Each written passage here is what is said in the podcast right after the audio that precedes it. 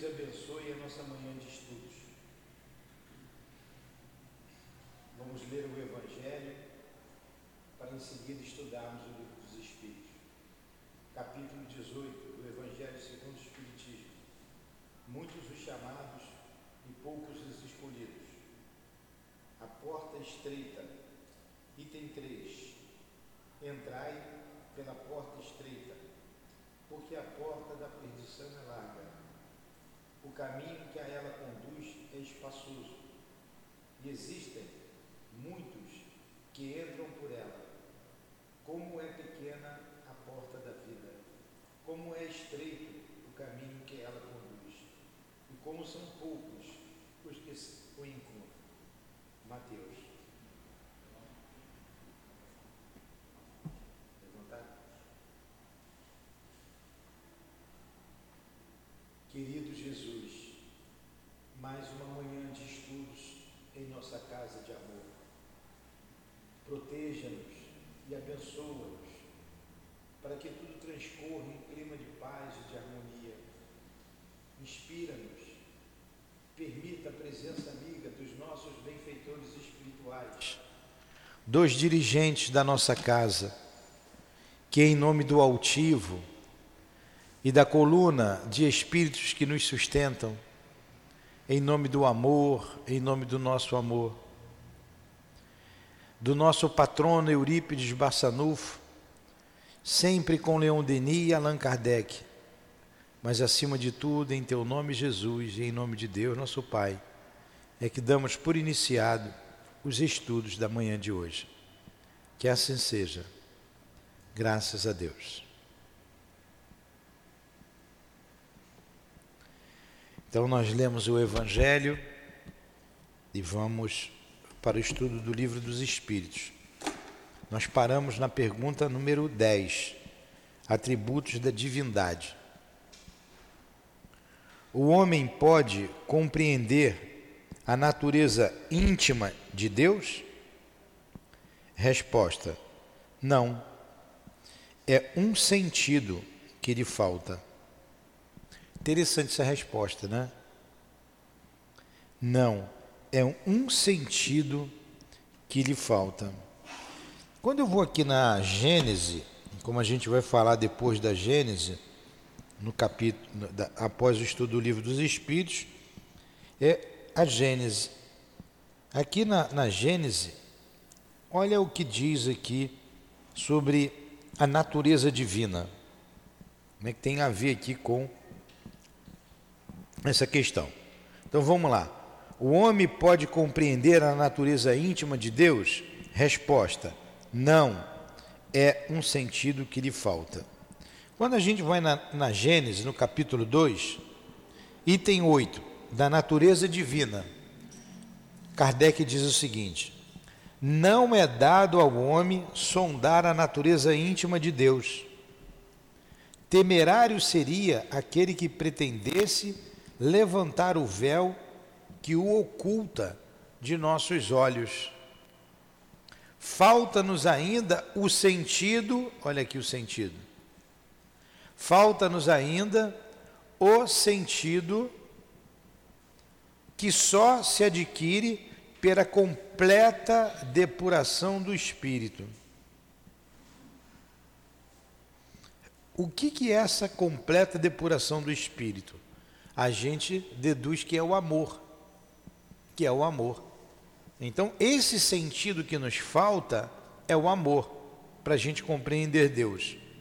Mas se o homem não pode penetrar na essência de Deus, tendo como premissa a sua existência, pode, pelo raciocínio, chegar a conhecer-lhes os atributos necessários, uma vez que, reconhecendo que ele não pode absolutamente ser, sem deixar de ser Deus, deduz daí o que ele deve ser. Então vamos lá. De novo, pergunta número 10. O homem pode compreender a natureza íntima de Deus? Resposta dos Espíritos: Não. É um sentido que lhe falta. Na Gênese, falta-nos ainda o sentido que só se adquire pela completa depuração do espírito. Então, esse sentido, para a gente compreender Deus, nós só vamos obter na completa depuração dos espíritos, como formos, formos espíritos puros. Por isso que Jesus dizia: Eu e o Pai somos um. Jesus compreendia Deus, nós não compreendemos. E esse sentido é o amor. Ficou bem claro? A gente não tem amor ainda no coração para compreender Deus. Pergunta número 11. O homem poderá um dia compreender o mistério da divindade? É uma atrelada a outra, né? Uma atrelada a outra. Primeiro ele perguntou a natureza íntima, depois ele pergunta se pode compreender o mistério da divindade. Resposta: é a mesma resposta. Ó. Quando seu espírito não for mais obscurecido pela matéria e por sua perfeição, tiver se aproximado dele, então ele o verá e o compreenderá. É a mesma resposta, de maneira é, diferente. Falta esse sentido. Então, esse sentido só vai se dar pela completa depuração do espírito. É o que está lá na Gênesis, a mesma mesma resposta. Quando seu espírito não for mais obscurecido pela matéria e por sua perfeição tiver se aproximado dele, então ele o verá e o compreenderá. Ficou bem claro isso? Vocês entenderam que vocês não vão conhecer a intimidade íntima de Deus? Vocês entenderam que não vão conseguir saber do mistério da divindade? O, o entender, entender, é, o entender é saber que nós não vamos saber. Né? Só quando formos espíritos puros. Quando estivermos nos despojados de toda ganga material. Falta o amor, o que nós não temos, o que Jesus tinha. Então, olha a distância ainda que nos separa desse conhecimento. Muitas encarnações ainda, né? Tudo bem até aí então? Aí vem aqui o comentário de Allan Kardec. A inferioridade das faculdades do homem não lhe permite compreender a natureza íntima de Deus.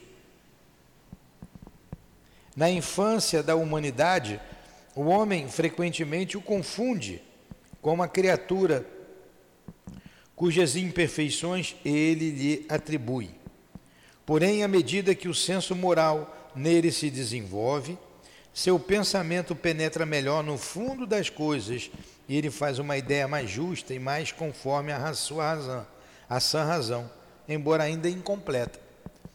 Então, de novo, aqui ele fala, né, que a nossa inferioridade não permite a gente compreender a natureza íntima de Deus. A nossa inferioridade não permite.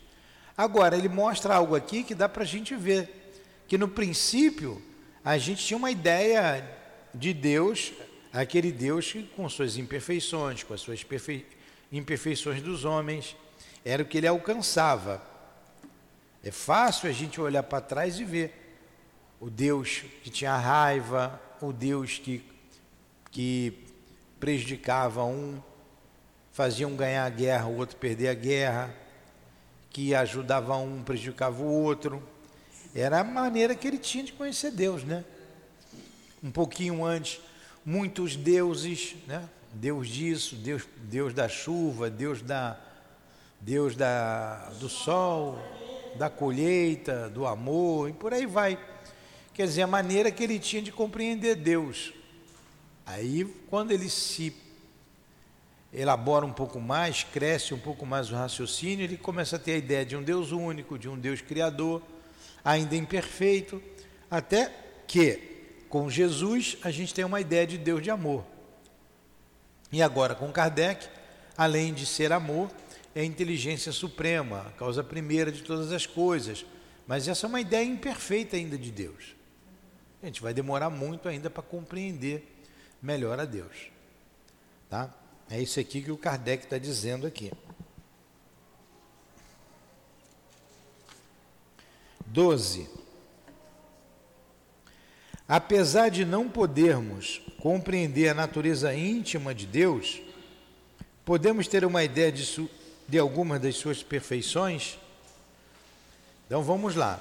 Apesar de não compreender a natureza íntima de Deus, podemos ter uma ideia ter uma ideia de algumas de suas imperfeições?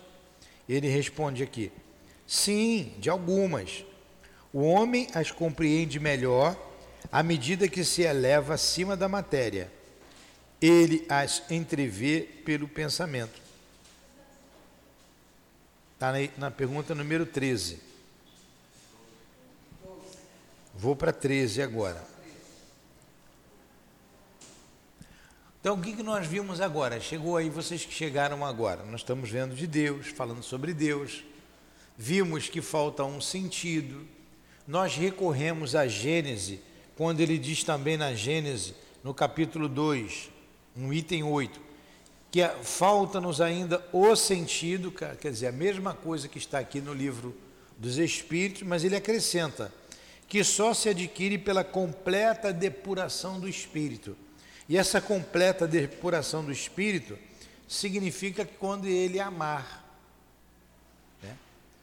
Aí, de novo, Kardec faz a mesma pergunta de maneira diferente sobre a natureza íntima de Deus. Não, a gente não vai conseguir só quando nos despojarmos das nossas imperfeições.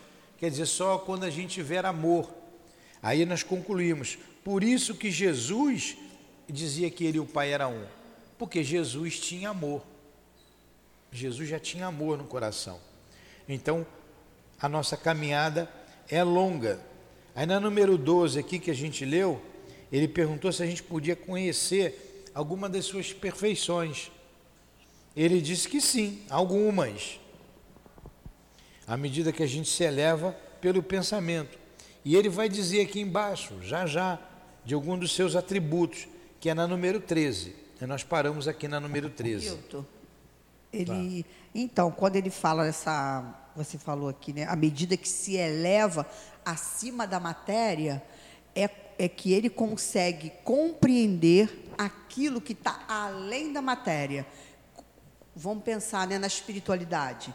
Até pouco tempo, antes de Kardec, a gente não tinha condições de compreender o espírito. Tinha uma dificuldade enorme de compreender é, a diferença entre a matéria e o espírito, porque não tinha o conhecimento. É. Então se achava o quê? Até muito pouco tempo, que só tinha o corpo, que morreu, acabou. Nada além da matéria. Então, quando ele fala aqui, ele também está falando muito dessa questão da gente dilatar o nosso entendimento para que a gente possa perceber como os espíritos falaram. O mundo material é uma pálida imitação do mundo espiritual. Então, na verdade, o que, que a gente via, né, até Kardec trazer isso?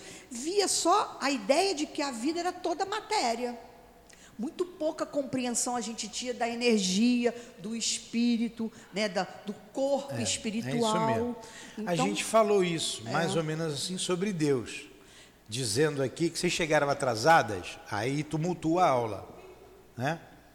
Ah, é, nós falamos do, da visão do homem, é, antigo, que ele começa ali com os vários deuses, até chegar num Deus único, um Deus ainda com as suas é, dificuldades, com as dificuldades que o homem tinha, até chegar o Deus na concepção de Jesus, que nos mostra um Deus de amor. A gente vem se desenvolvendo e hoje a gente já concebe já um Deus inteligente, inteligência suprema.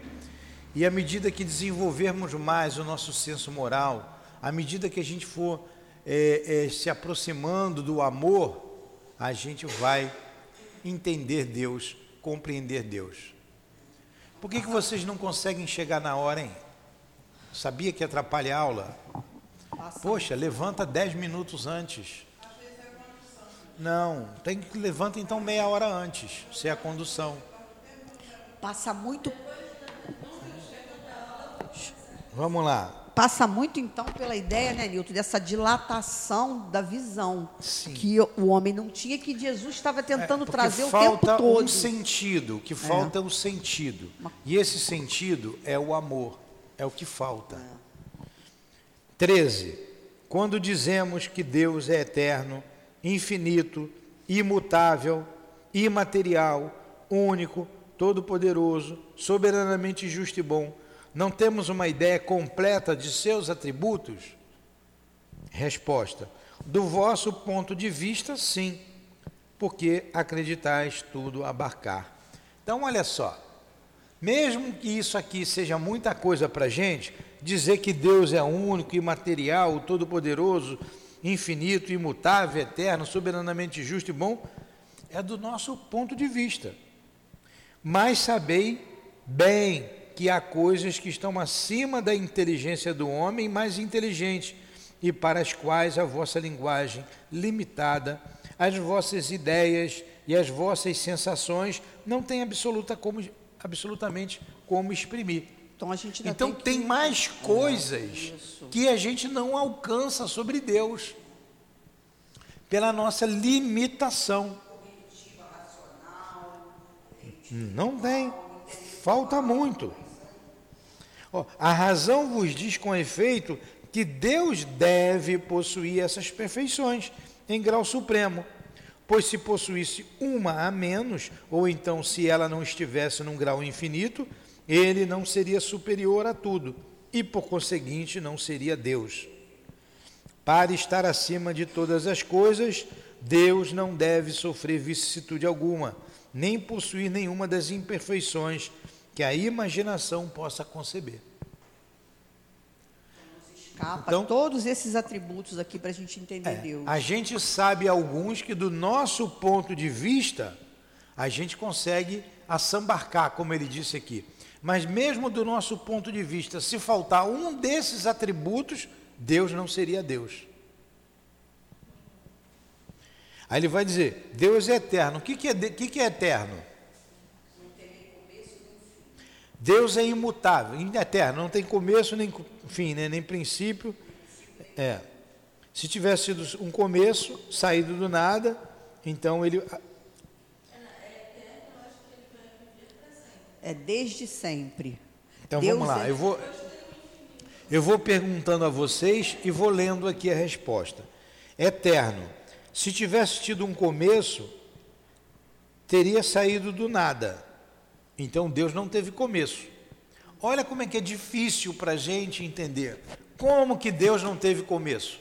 Se tudo tem um começo, se tudo tem um princípio. Olha, vocês querem ver uma coisa? A, a, a, a Débora aqui falou do espírito, que até Kardec a, era nebuloso isso para a gente, a ideia do espírito.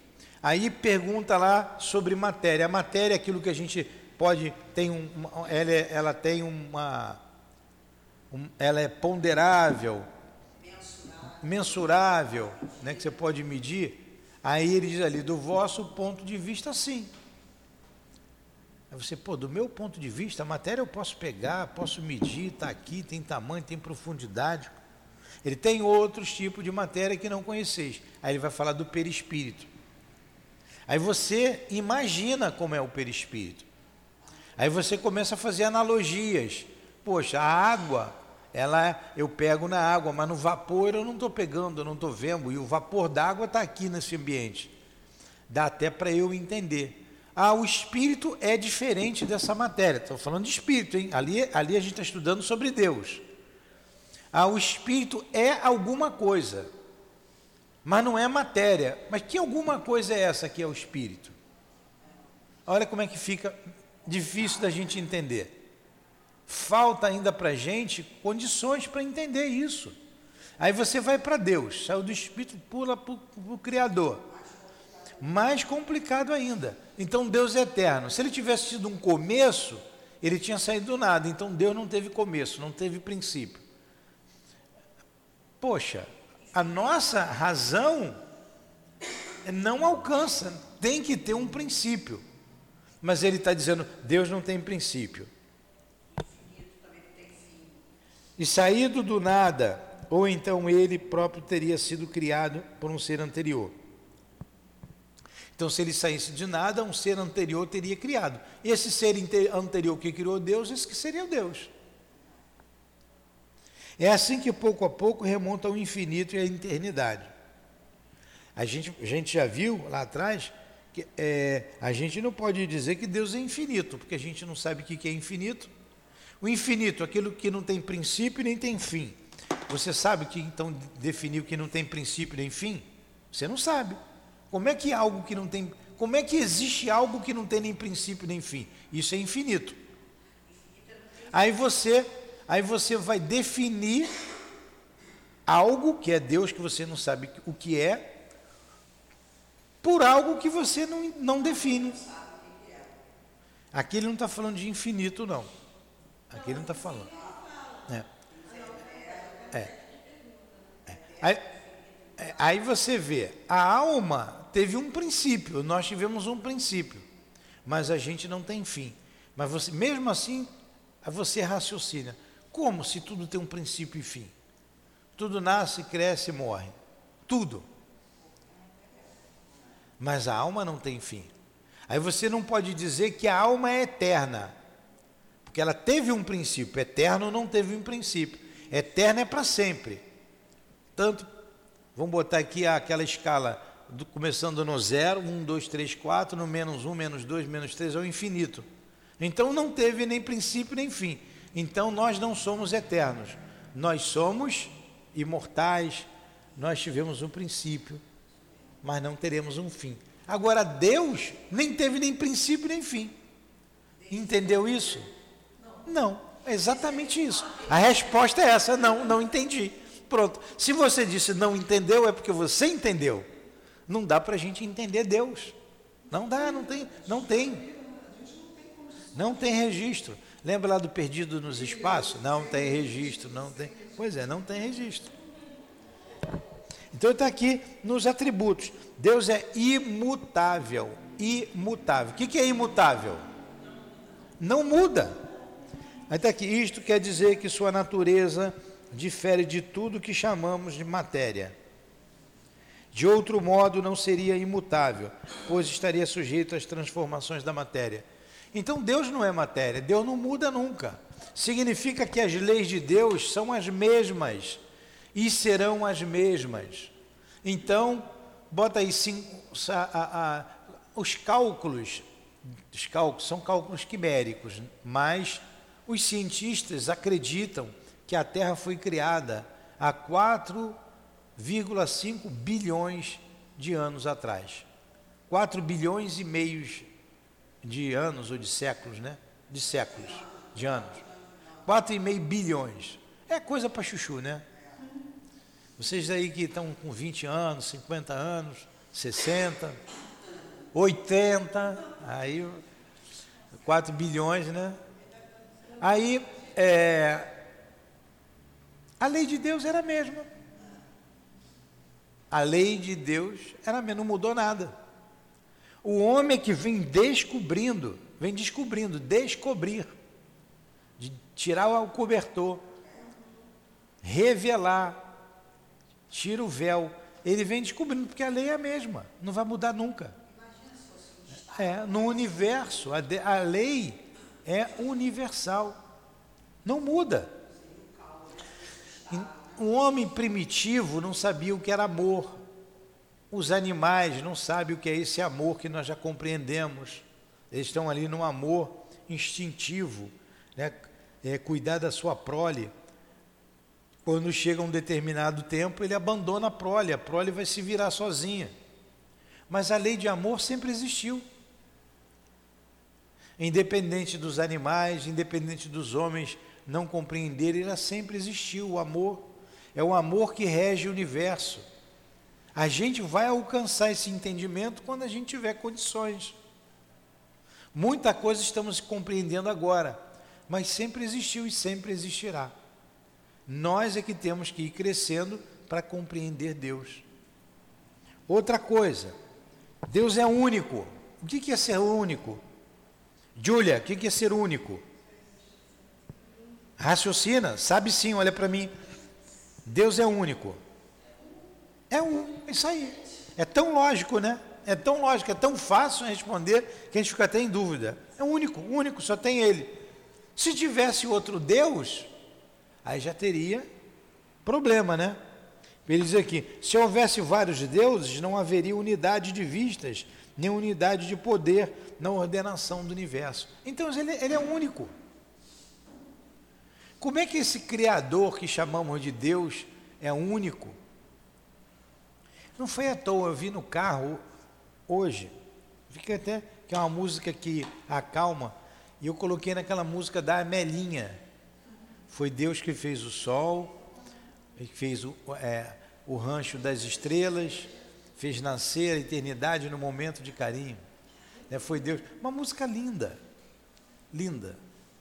Então, realmente, ela traduz esse sentimento de Deus. Eu lembro, eu era, eu era jovem, era o Festival da Canção, tinha, né? Era bacana, aquilo sempre revelava. E a Amelinha foi revelada ali, né, com essa música.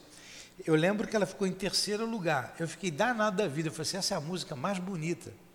Mas hoje a gente entende, né? Falar de Deus para a mídia é uma coisa é, muito difícil. Preferiram colocar outras duas músicas, porque eram cantores reconhecidos. Eu nem me lembro quem ficou em primeiro lugar. Eu fiquei danado da vida. Eu falei, para mim, primeira foi essa. E até hoje você ouve a, a canção, ela é bonita, ela é linda, é suave, né? Então foi ele que fez tudo, ele é o único.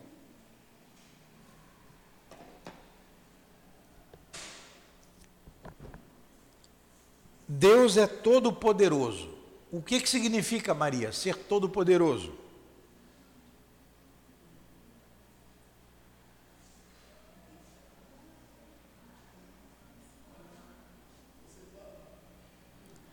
Então, ser todo poderoso é ficar sem palavra. Né? Ficar sem palavra. O que, que é todo poderoso, Júlia?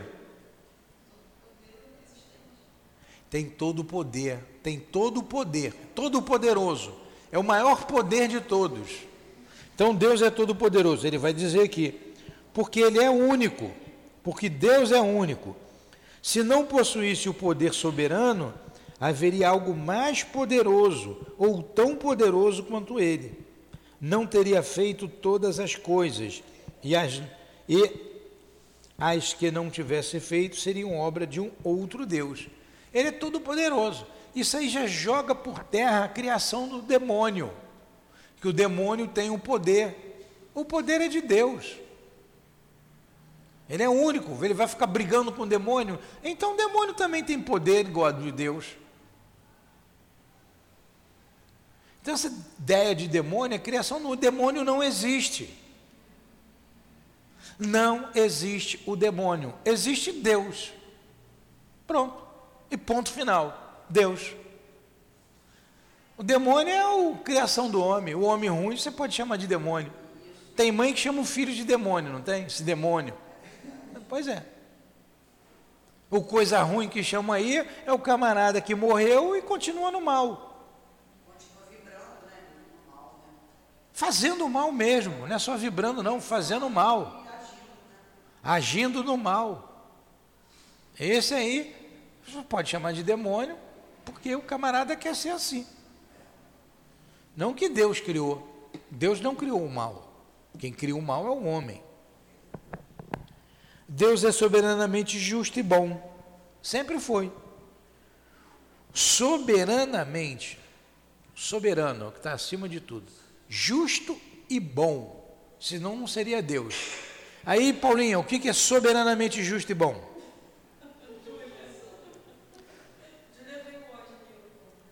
Pergunta para a Júlia então. Soberanamente justo e bom. Ele é soberano, ele é muito justo, ele é totalmente justo, totalmente bom. Ó, a sabedoria providencial das leis divinas se revela nas menores coisas, como nas maiores e essa sabedoria não permite duvidar nem da sua justiça, nem da sua bondade. Não dá para duvidar. Mas você vê gente ainda hoje com, a, com o seguinte argumento: a senhora que vinha aqui, sempre, não tem vindo mais, ela, o meu cunhado é muito bom, gente muito boa, trabalhador, inteligente, blá, blá, blá, blá, um monte de virtude. Tem curso na NASA, tem curso lá em é astronauta, é não sei o quê. Não, eu estou aumentando aqui, né? Eu estou aumentando. Para não identificar ninguém. Mas ele não acredita em Deus. Ele não acredita em Deus. O que, que adiantou esses títulos todos, né? Ele não acredita em Deus. Falei, por que? Ela falou, eu não perguntei por que, eu estava ouvindo. Porque ele diz que se Deus existisse, não teria miséria, não teria fome. Por que, que Deus existe e permite uma criança nascer doente, nascer aleijada? Por causa da justiça. Né? Causamente, causa efeito. É, tem justamente porque Deus é justo. Por ele ser justo, que nasce feio, aleijado, flamenguista, tudo de ruim. Porque ele é justo. Só por isso.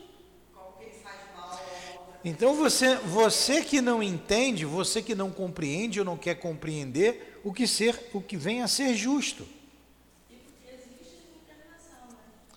Sem reencarnação você não compreende nada. Ah, eu não acredito na reencarnação. Então vai catar coquinho, vai estudar, vai estudar porque é lógico.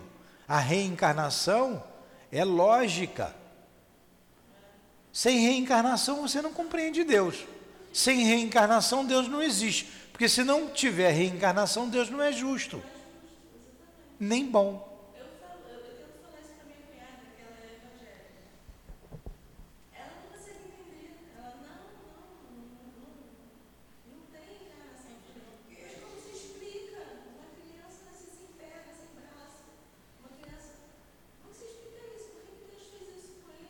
Pois é.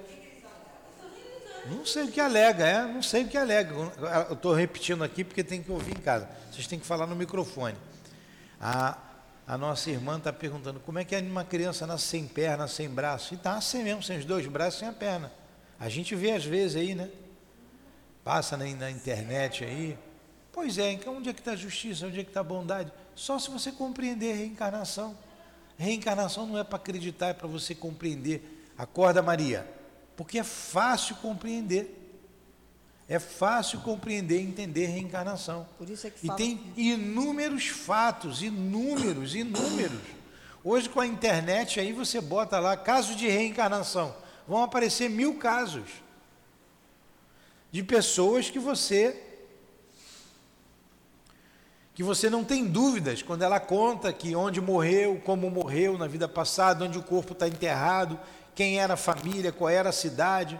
Avisa ainda, ó, minha mulher ainda está viva, fui casado com fulano de tal, com fulana, mora na cidade tal, a casa é assim, assim, assim, assim. Depois de encher tanto o saco da mãe e do pai, eles vão lá e constata tudo.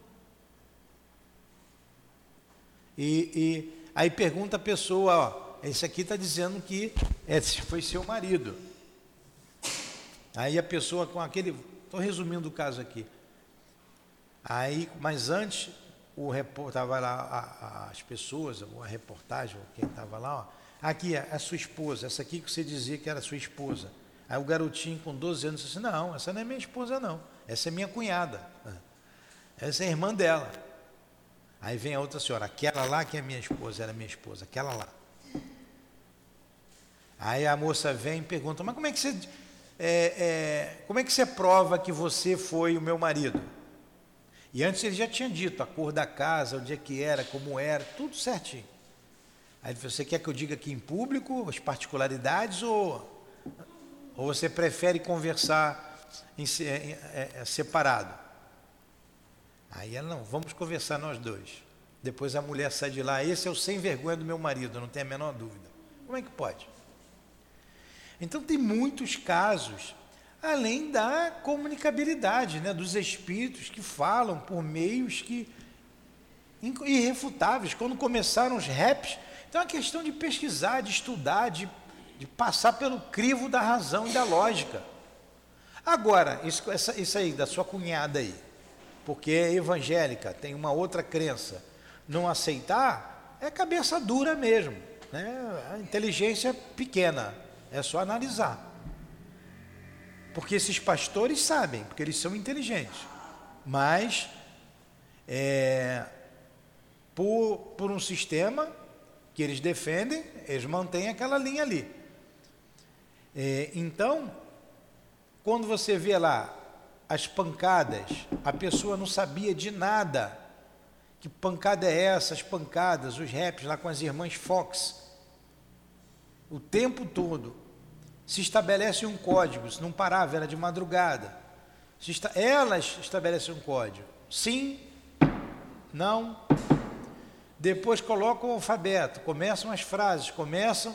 Aí o fenômeno lá da pancada diz assim: Eu sou a alma do homem. Eu fui um homem. Eu fui um mascate. Eu fui assassinado. Meu corpo está enterrado aí, ó, nesse quarto. Vão lá, cavam o quarto e acham o corpo lá, um esqueleto lá. Poxa, o que, que você vai dizer contra isso? Fizeram de tudo para dizer que aquilo era mentira, que elas eram, eram hã? charlatãs. Fizeram de tudo. Até que lá na frente conseguiram. Lá na frente conseguiram. Fizeram com que elas desmentissem, etc, etc. Mas o fato ficou. Aí a mídia, né, como sempre, não interessa. Então tem fatos e fatos e números. É só raciocinar. Aí tinha lá o amigo lá do, do altivo, quando ele o altivo conversando com ele, ele era pastor, esse aí era um pastor de cabeça pequena, né? Você, poxa, como é que você interpreta isso? Como é que uma baleia vai engolir um homem? Uma baleia não engole. Está escrito lá, né, que a baleia engoliu Jonas e Jonas foi no ventre do animal, depois saiu e tal. Aquela história que está lá. Ele falou assim: olha, você sabe, não tem como, a baleia engole peixinhos pequenos, coisas pequenas, aqueles, tem que, não é camarão não. Hã? Sardinha, gril, né? Como é que é? Gril. Pequenininho.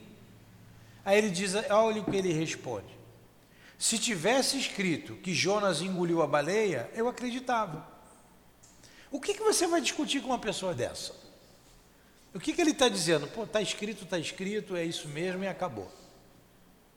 Aí não tem mais argumento. Deixa ele para lá. Quando ele morrer, ele vai se ver vivo. Esse deve ter até um inferno para ele lá. Hã? Não chegou o momento. Como não chegou o momento para a gente compreender a intimidade de Deus. Não dá para entender Deus, não dá para compreender Deus. O que dá para compreender são esses atributos aqui. Que sem esses atributos não seria Deus. Ficou bem claro o raciocínio? Sim. Tá. Perguntas? Então vamos aqui para o panteísmo. O que, que é o panteísmo? Valendo o celular da Débora. Júlia, se você acertar, eu vou. Celular é pouco. Você quer o carro da Débora? O que é o panteísmo, Júlia? Panteísmo. Panteísmo era uma ideia, era uma ideia que tinha na época, uma ideia sobre Deus. Ó, aí ele pergunta assim, ó, vamos entender o que é o panteísmo com as perguntas que Kardec faz, a gente contextualiza a pergunta. Por que, que Kardec faz essa pergunta? Porque tinha a ideia panteísta, a ideia que o homem fazia de Deus. E o que é o panteísmo? Vamos ver. Deus é um ser distinto. Ou, conforme a opinião de alguns, a resultante de todas as forças, de todas as inteligências do universo reunidas. Então, reunidas. O que, é o panteísmo? Ele disse aqui na pergunta: Deus é a resultante. Júlia, presta atenção. Deus, que eu vou fazer pergunta. Deus é a resultante de todas as forças, de todas as inteligências do universo reunidas. O que, que você acha? Que Deus é isso? Deus é o universo inteiro. Né? Deus, essa é a ideia panteísta. Essa é a ideia panteísta de Deus. Ismo.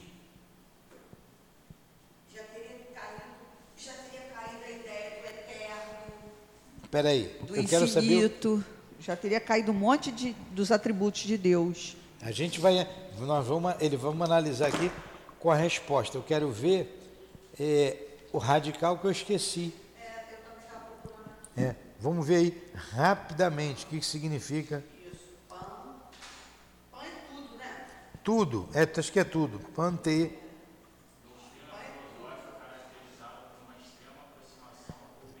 Não, eu quero saber o, o, o, o significado da palavra.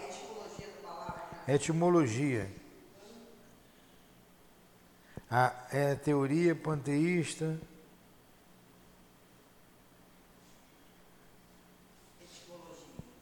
Vê aí para mim. Spinoza falava do pandeiro. Ah.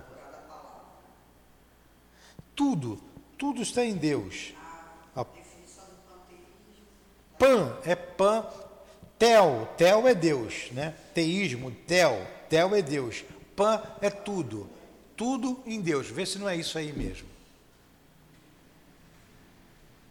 Pan, tel, Deus. Panteísmo, Deus em tudo. É o que ele está dizendo, ó panteísmo, resultante de todas as forças, de todas as inteligências do universo. Respondem os espíritos. Se fosse assim, se assim fosse, Deus não existiria, pois seria o efeito e não a causa. Ele não pode ser ao mesmo tempo uma e outra. É, é mas pan é tudo. Pan é tudo. Tel é Deus, Deus em tudo. Isso que é a etimologia da palavra, tá?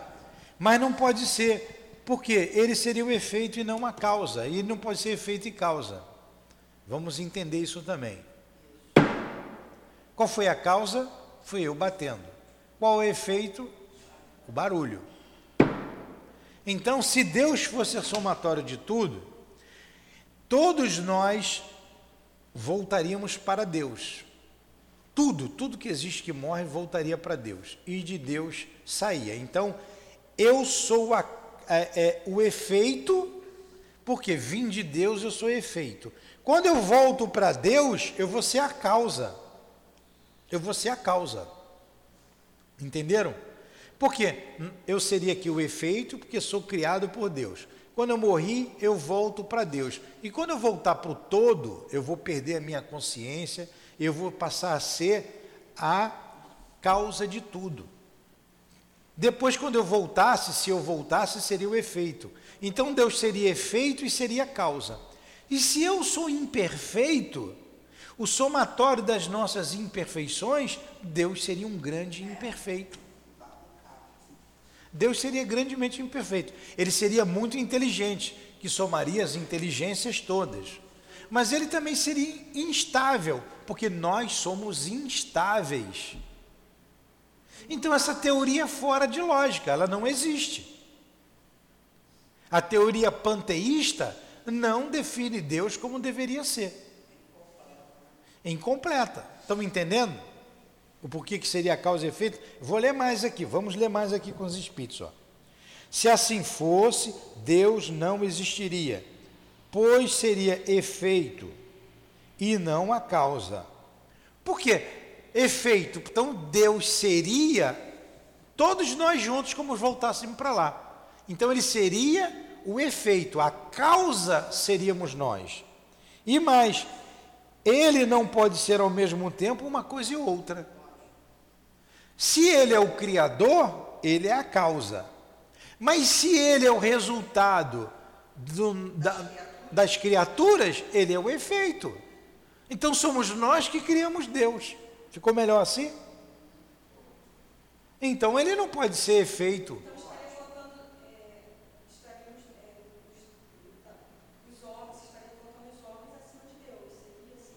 Não, seria estar colocando.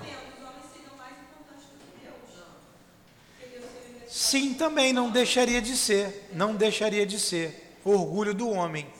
Ele, ele seria um pedaço de Deus. É, é. Ele seria Deus. É. Ele não podendo, ele, ele seria isso aí, isso aí também. É, é, é. Nós vamos ver essa, essa, isso que você está colocando mais na frente. Mais ainda, Deus existe, disso não podeis duvidar, é o essencial. Crede-me, não vades além, não vos percais num labirinto de onde não podereis sair. Isso não vos tornaria melhores mas talvez um pouco mais orgulhosos, porque acreditarias saber e, na realidade, nada saberias. Deixai, portanto, de lado todos estes sistemas. Tendes coisas suficientes que vos tocam mais diretamente, a começar por vós mesmos. Estudai vossas próprias imperfeições, a fim de vos livrardes delas. Isto ser-vos-á mais útil do que querer penetrar no que é impenetrável. Olha só, o que você falou a gente vai ver na outra pergunta. O que ele está dizendo aqui? Pô, cara, tu não sabe o que é Deus, não fica com isso. Isso é um sistema. O sistema é um conjunto de ideias. Uma ideia. Ou um conjunto de ideias, não, uma ideia. Tem um sistema diabólico, dizendo que isso aqui é coisa do diabo. Tem um sistema do. e por aí vai. Então, o sistema do panteísmo é um grupo de pessoas que, ó, é Deus é o somatório de todos nós. Ele já refutou essa ideia. Lá na pergunta 9, na, na, na, na 10, na uma pergunta 11, 12, diz que, na, na 10, na 11, na 12, diz que a gente só conheceria Deus quando a gente se aperfeiçoasse. Né, que nos falta um sentido. E nós vimos que esse sentido seria o amor. Certo? Aí sim, quando a gente tiver esse sentido, a gente vai conhecer Deus. Por isso que na resposta ele está dizendo aqui, ó, não se percam no labirinto. Vocês não têm condições de entender Deus. Se preocupa com vocês, se preocupa em se aperfeiçoar. Tem muita coisa para vocês fazerem. Porque quando você se aperfeiçoar, você vai deixando os vícios de lado, as imperfeições de lado, você vai crescendo como espírito. Aí você vai entender Deus. Por isso que ele colocou aqui. Olha só. Deixai, portanto, de lado todos esses sistemas. Tem de coisas suficientes que vos tocam mais diretamente, a começar por vós mesmos. Estudai vossas próprias imperfeições, a fim de vos livrar delas. Isto ser-vos-á mais útil que penetrar no que é impenetrável. Então, penetrar nesse conhecimento, para nós é impenetrável, a gente não vai saber. Como é que pode, começou por essa pergunta, como é que pode algo não ter princípio? Ele existe, mas não teve começo. É explicar o inexplicável. Deus não teve começo. Porque se tivesse começo, alguém que criou ele. Deus é incriado. Como que pode uma coisa incriada ser? Não dá para a gente entender quem nasceu primeiro, o ovo ou a galinha? A galinha? Uma galinha vem de onde? Não, não, não tem, não tem como.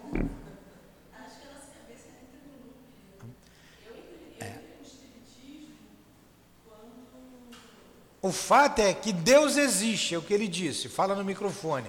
Deus existe, a gente não pode duvidar disso. Mas não dá para entrar na intimidade de Deus. Fala. Alô, alô, alô. Tá? Ah, tá. É que eu não estava escutando. É, eu entrei no Espiritismo por causa disso. Eu ficava, eh, na minha cabeça, pensando essas coisas ficava pensando, mas e Deus? Se Deus criou a gente, quem criou Deus? Mas eu tentava ficar buscando a resposta e não conseguia. É igual o cachorro correndo atrás do rabo. É, isso me dava um nervoso tão grande que aí quando é, na época meu, meu marido era meu namorado, ele falou: vou te dar um livro que tem um monte de pergunta e resposta você tenta ler dali, alguma, tirar dali alguma coisa.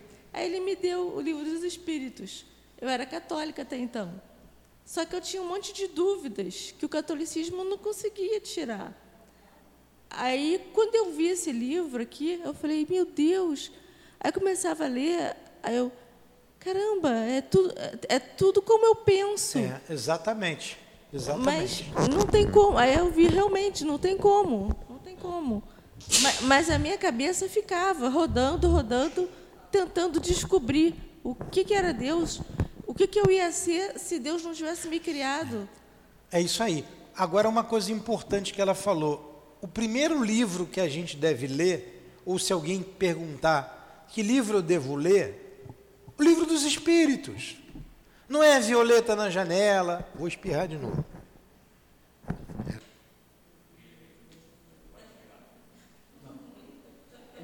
Não Violeta na janela. Não é nosso lar. Livro dos Espíritos. Ali tem as respostas que a gente precisa. A base é o livro dos espíritos. Depois você vai ler romance, livro dos espíritos. Ali tem tudo que a gente precisa. É o que nós estamos estudando aqui. Então vamos adiante. Olha a, a, a, o que você colocou, Paulinha, está aqui na número 15.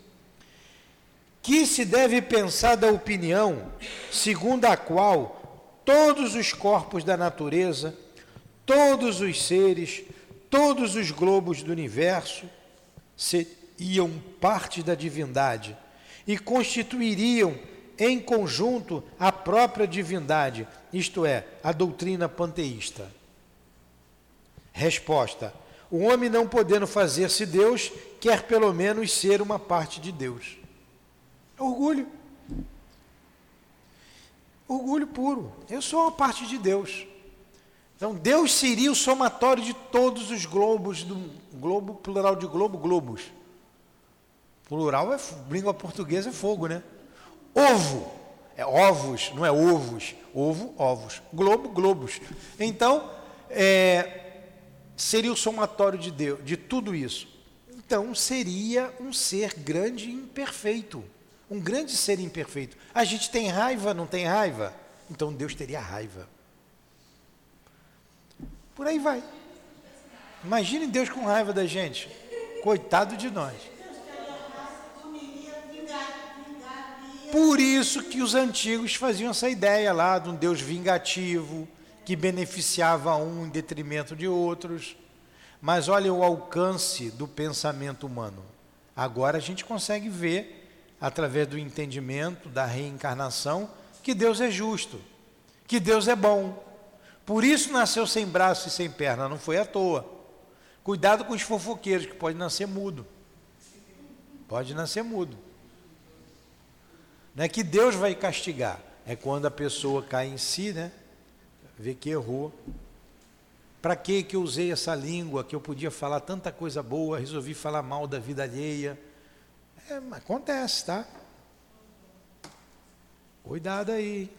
Homem não faz fofoca, mas as mulheres, né? Vamos lá. 16, para a gente ter, parar na 16. Deixa eu ver se eu paro na 16. Ou se eu paro agora. É, 16. Para a semana que vem a gente entrar nos elementos gerais do universo. 16. Aqueles que professam esta doutrina, a doutrina panteísta, tá? Vocês já entenderam o que é a doutrina panteísta. Aqueles que professam esta doutrina pretendem nela encontrar a demonstração de alguns dos atributos de Deus. Sendo infinitos os mundos, Deus é por isso mesmo infinito. Não havendo vazio ou nada em parte alguma, Deus está por toda parte. Estando Deus por toda parte, visto que tudo é parte integrante de Deus, Ele dá a todos os fenômenos da natureza uma razão de ser inteligente que se pode opor a este raciocínio? Vocês estão vendo como os raciocínios, é, se você não prestar atenção, você embarca neles? É assim que se faz com as ideologias hoje. Um raciocínio que parece lógico, legal, mas são raciocínios falsos. Isso aqui é um raciocínio falso. Tanto que os espíritos respondem: né? O que se pode opor a esse raciocínio? A razão. Refletir maduramente não vos será difícil reconhecer o absurdo. Mas é claro, senão Deus seria imperfeito, Deus seria instável, Deus seria cioso, porque Ele é o somatório de tudo. Deus seria o efeito e não a causa. Por tudo isso. como nós aprendemos aqui, que Deus é a inteligência suprema, a causa primeira de todas as coisas. Deus existe, ele é isso. Ponto.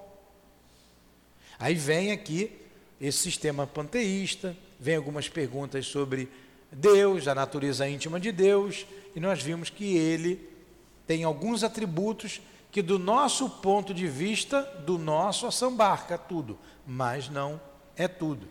É igual os, as virtudes do homem de bem. Ele, lá no livro do Evangelho, ele traz o que é o homem de bem, uma porção de, de, de, de posições, de virtudes, que a gente fica até com vergonha, e no final ele conclui: aqui não estão todas as virtudes, não estão todas. Mas quem seguir esse caminho, quem, quem tiver essas virtudes está no caminho de alcançar as outras. Está vendo como você é atrasada, Aninha, ou, ou Paulinha? Atrasada. Você também é atrasada. Todo mundo está atrasado aqui. Aí tem o comentário de Kardec que a gente termina aqui. Ó. Esta doutrina faz de Deus um ser material que, embora dotado de uma inteligência suprema, seria em ponto grande o que somos em ponto pequeno. Ora, se fosse assim, com a matéria transformando-se incessantemente, Deus não teria estabilidade alguma. Estaria sujeito a todas as vicissitudes, até mesmo a todas as necessidades da humanidade. Ele careceria de um dos atributos essenciais da divindade, a imutabilidade. Quer dizer, Deus não muda. As propriedades da matéria não pode se aliar à ideia de Deus sem rebaixá-lo em nosso entendimento. E nenhuma sutileza do sofisma conseguirá resolver o problema da sua natureza íntima. Não sabemos tudo o que ele é, mas sabemos o que ele não pode deixar de ser. E este sistema está em contradição com suas propriedades mais essenciais. Ele confunde o Criador com a criatura, exatamente como se quisesse que uma máquina engenhosa fosse parte integrante do mecânico que a criou. A inteligência de Deus se revela nas suas obras, como a de um pintor no seu quadro. Mas as obras de Deus não são o próprio Deus, tanto quanto o quadro não é o pintor que concebeu e executou. Pô, bem claro aí, né? Bem claro. Entenderam então? Entenderam? Entendeu, Maria? Deus existe ou Deus não existe, Maria? Deus existe. Pronto, isso é o suficiente. Acabou. Se acredita em Deus, está bom. Tudo que nós estudamos hoje aqui foram os argumentos é, para se definir Deus, e nós vimos que esses argumentos não são argumentos que definem Deus. Aliás, Deus não tem definição. Deus é. Jesus trouxe uma ideia de Deus que na época a gente podia conceber, Deus de amor, o Deus Pai. Kardec traz uma outra ideia de Deus que a gente também pode conceber, né? o ser inteligente. E outras ideias até a gente poder compreender a natureza íntima de Deus, mas só quando formos espíritos puros. Então falta muito chão ainda. Tudo bem até aí? Então vamos fazer a nossa prece e semana que vem a gente continua aqui na pergunta número 17.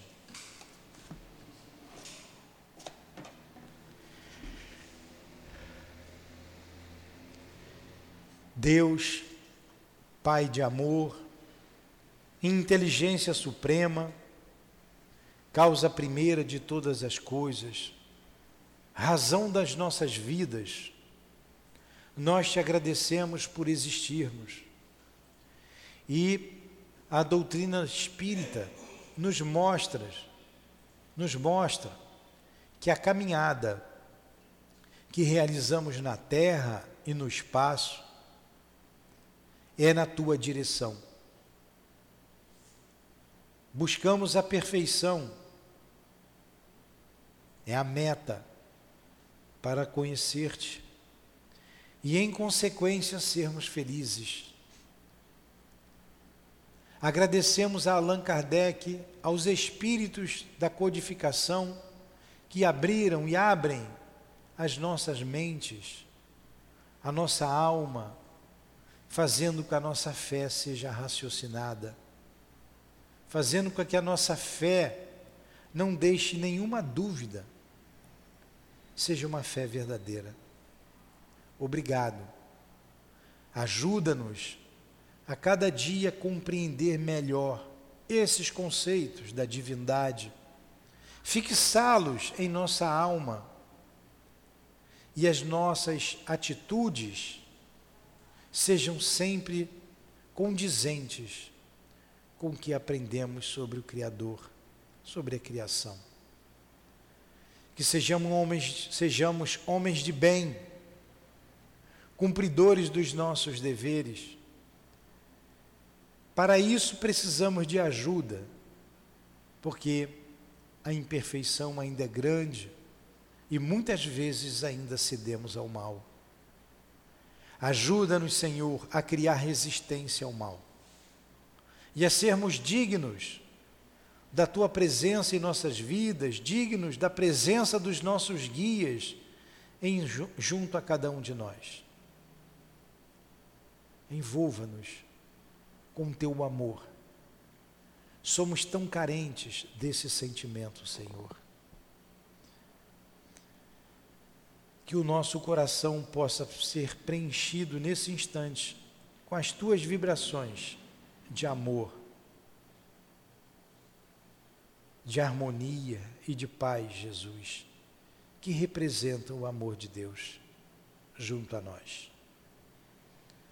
Proteja a nossa casa que nos instrui, esse ponto de luz em meio às trevas que nos cercam.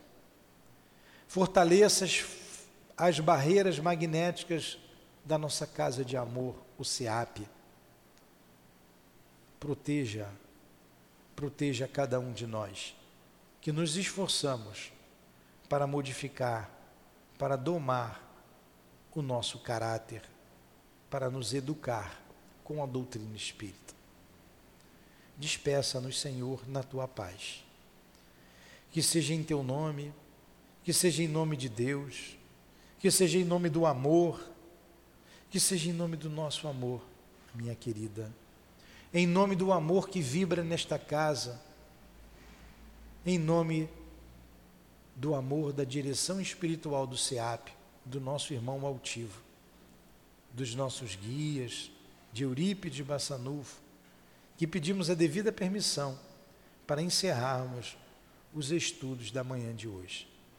Que assim seja. Graças a Deus.